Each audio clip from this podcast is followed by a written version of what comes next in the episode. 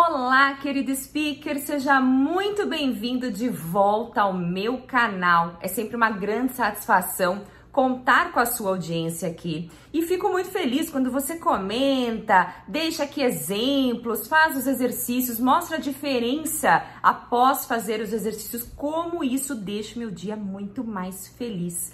E por conta disso, a partir de hoje você vai ter vídeos aqui com perguntas e respostas. Sim, nós elencamos, criamos uma lista com as perguntas que aparecem nas redes sociais, no Instagram, no YouTube, no TikTok e fizemos essa lista para justamente eu criar um conteúdo para você trazendo as principais dúvidas, aquilo que mais aparece e trazendo essa informação de uma maneira mais direta, mais clara e muito mais interessante. E você que ainda não faz parte desse grupo de Power Speakers aqui, convido você a se inscrever aqui no canal, a curtir esse vídeo, ativar o sininho para receber as notificações com os novos conteúdos que todas as semanas temos. E também convido você a participar, comentando aqui no vídeo, trazendo as suas dúvidas, sugestões de conteúdos que eu vou ficar muito feliz. Vamos começar então a responder. Primeira pergunta do Diego: alguma técnica para parar de falar assobiando? Provavelmente eles falar desse jeito assim, ó e geralmente isso acontece no som do S e no som do Z. É muito comum que algumas pessoas que não articulam muito bem ou que não posicionam a língua no ponto correto, que tenha esse som que parece uma coisa meio assobiada. E o que fazer? Preste atenção no posicionamento da sua língua para falar o som do, do S. Onde fica a língua? A pontinha da língua fica logo abaixo dos dentes inferiores, da raiz dos dentes inferiores. E não pode escapar assim, assim. Tem que ser nessa posição. Inspira comigo e faz o som. Agora com o som do Z, vê se a pontinha da língua fica nessa mesma posição. Conseguiu? Se você não conseguiu, eu recomendo que você procure um fonoaudiólogo para fazer uma avaliação identificar qual é a sua maior dificuldade. Será que é só o posicionamento da língua ou será que é importante trabalhar força, tônus da musculatura, mobilidade e assim somente um fonoaudiólogo pode te ajudar? Próxima pergunta da carreira digital. Fê, e quando as pessoas dizem que você é muito objetivo? Difícil encontrar esse meio termo. Não gosto de lenga-lenga, mas ser objetivo demais também pode soar como grosseiro ou desinteressado. E, o, e é o que eu não quero transmitir. Olha que interessante. E geralmente as pessoas se preocupam por falta de objetividade. Só que existe um outro polo também, aquele que é muito seco, muito direto nas respostas. E isso realmente soa para outra pessoa como alguém que é meio grosseiro, que é meio ríspido. Imagina durante uma conversa eu perguntar para você: "Como você está? Tudo bem?" E você diz: "Tudo". Percebe que esquisito? Não tem continuidade no assunto. O que é importante pensar? Que tipo de exemplos você pode trazer para enriquecer a sua linha de raciocínio? Qual outra vivência, experiência você pode contar? E comece a prestar atenção nas respostas que você traz. São respostas muito curtas, muito resumidas, que não dão a chance da outra pessoa continuar o assunto? É algo interessante de você pensar, enriquecer o seu speech, o seu discurso, trazendo mais exemplos. Uma forma de exemplificar que é riquíssima, poderosíssima na comunicação é o contar histórias, o storytelling. Quando eu conto histórias, e sabia que eu aumento o poder da mensagem até 22 vezes? Sim, isso é dados de pesquisa. E do que eu trazer, por exemplo, um número, uma estatística, você até vai entender o assunto, vai achar interessante, só que eu vou marcar, impactar você quando eu contar uma história. Essa é a dica para você, carreira digital, incluir mais histórias durante a sua fala. Que experiências você teve? Que livros você leu que você pode compartilhar aquele aprendizado? com uma história, um filme que você assistiu que tenha relação com o assunto em questão, certo? Vamos à próxima pergunta do Carlos Henrique. Percebi que minha língua é um pouco travada e quando faço exercício, ela cansa bastante. É normal? Sim, é normal, Carlos. Igual fazer uma atividade física, você pega um halter uh, faz o movimento e faz tempo que você não faz esse exercício. No dia seguinte, ai, que dor no bíceps, como eu tô com o braço cansado, ai, não consigo levantar muito o braço é natural. A mesma coisa na língua. A língua é um músculo. E quando eu trabalho essa musculatura, eu aumento a circulação, eu estresso a musculatura. Por isso é importante que você tenha uma constância na prática. Não adianta fazer todos os exercícios em um dia só e nunca mais fazer nenhum. Igual atividade física. Só no sábado eu vou treinar, Fernanda. Puxa, você não vai ser um atleta, você não vai ter um bom condicionamento físico. Porque em um dia não dá pra fazer milagre, compensar todos os outros que eu não fiz nada. A mesma coisa com o exercício da boca, exercício da língua, que ajuda demais na pronúncia, na clareza da informação. Por isso, fracione o seu treino. Próxima pergunta é do Tiago Lisboa. Pode fazer lavagem nasal com água normal ou soro caseiro? Com água, Tiago, você não vai ter o mesmo efeito do soro. Por isso é interessante você usar o soro caseiro. Tem um, um, um vídeo aqui, um shorts, que eu falo sobre a lavagem nasal como é importante para a ressonância da voz, para não ficar com aquela voz anasalada, ou quando até eu estou com o nariz levemente entupido, meio congestionado, isso ajuda demais na qualidade, no timbre, no som da voz. Fica muito mais gostoso de ouvir e você se sente até mais confiante durante essa exposição. Vale a pena fazer a lavagem com o soro caseiro ou mesmo soro comprado em farmácia. Vamos à próxima pergunta que é da Sandra. Falo muito rápido e as pessoas não dão atenção ao que eu falo. Hum, imagina que a Sandra deve falar desse jeito o tempo todo. Imagina eu falar assim, você não vai entender nada, ficando meio confuso, vai dando até falta de ar. Já sentiram falta de ar com alguém que fala muito rápido? Ai, dá essa aflição mesmo, porque a pessoa vai unindo um assunto no outro e não dá para entender nada. Como melhorar a velocidade de fala? Não adianta eu falar para Sandra assim, Sandra, a partir de amanhã comece a falar devagar. E a Sandra começa a falar assim: Olá, querida amiga. Olá, meu líder maravilhoso. Não dá para falar desse jeito. Vão pensar que a Sandra não está muito bem de saúde, que ela tomou algum remédio ali que ficou meio dopada. Não é interessante.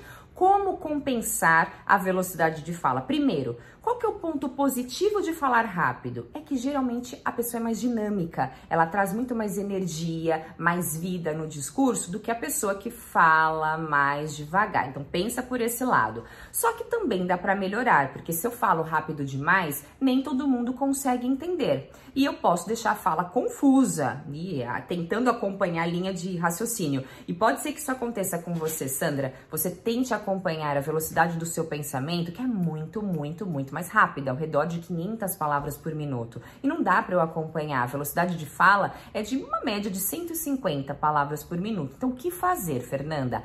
Caprichar nos exercícios de dicção, porque mesmo você falando rápido, você vai conseguir ser clara na informação, já que a sua pronúncia vai ser precisa. Capriche nesses exercícios, tanto de lábios, de língua, leitura de trava-línguas, leitura em voz alta. Isso vai te ajudar bastante a controlar a velocidade e também Outra dica, outra técnica muito importante, Sandra, é que você enfatize as informações importantes. O que é relevante na sua fala? Vamos supor que você quer dizer que você gosta muito da caneta preta e você quer enfatizar o preta, porque não é da vermelha que você gosta da preta. Você não vai dizer eu gosto muito da caneta preta, mas eu gosto muito da caneta preta. Quando você fala assim, você ganha tempo e a sua fala não fica tão acelerada próxima pergunta é do Gustavo.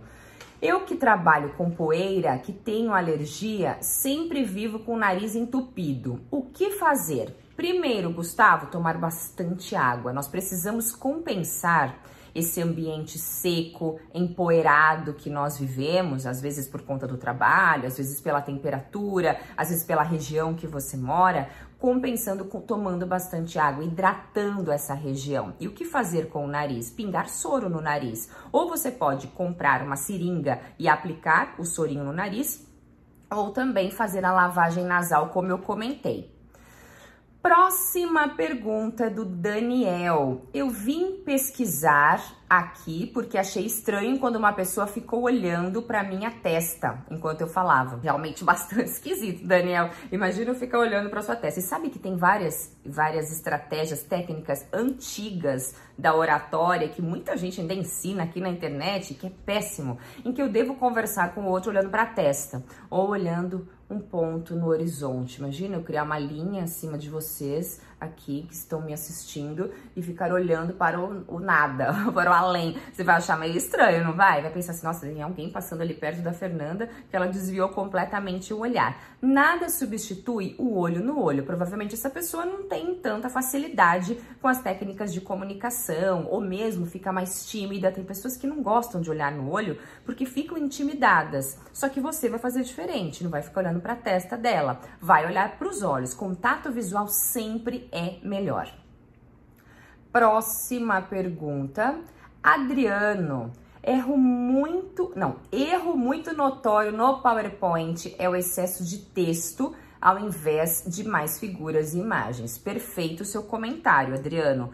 Sempre que nós vemos uma apresentação em que a pessoa copia do Word, cola no PowerPoint, é uma péssima apresentação. Por quê? Porque o palestrante, o orador, ele se torna irrelevante naquela situação. Imagina se eu tivesse vários parágrafos aqui no meu flipchart e eu começasse esse vídeo com vocês lendo o parágrafo. Poxa, precisaria da Fernanda? Não, você tira uma foto ali, printa meu flipchart, guarda e lê é desnecessária a minha presença. Por isso é um grande erro escrever, trazer muitas informações no PowerPoint. PowerPoint é lembrete, não é texto, não é arquivo. No Word eu posso enviar um documento com tudo descrito, detalhado. No PowerPoint não. Por isso que uma boa apresentação ela só funciona com o apresentador. Se a sua apresentação serve para qualquer pessoa do seu time, do seu grupo, ela não é uma boa apresentação de PowerPoint. Faça essa revisão e essa reflexão.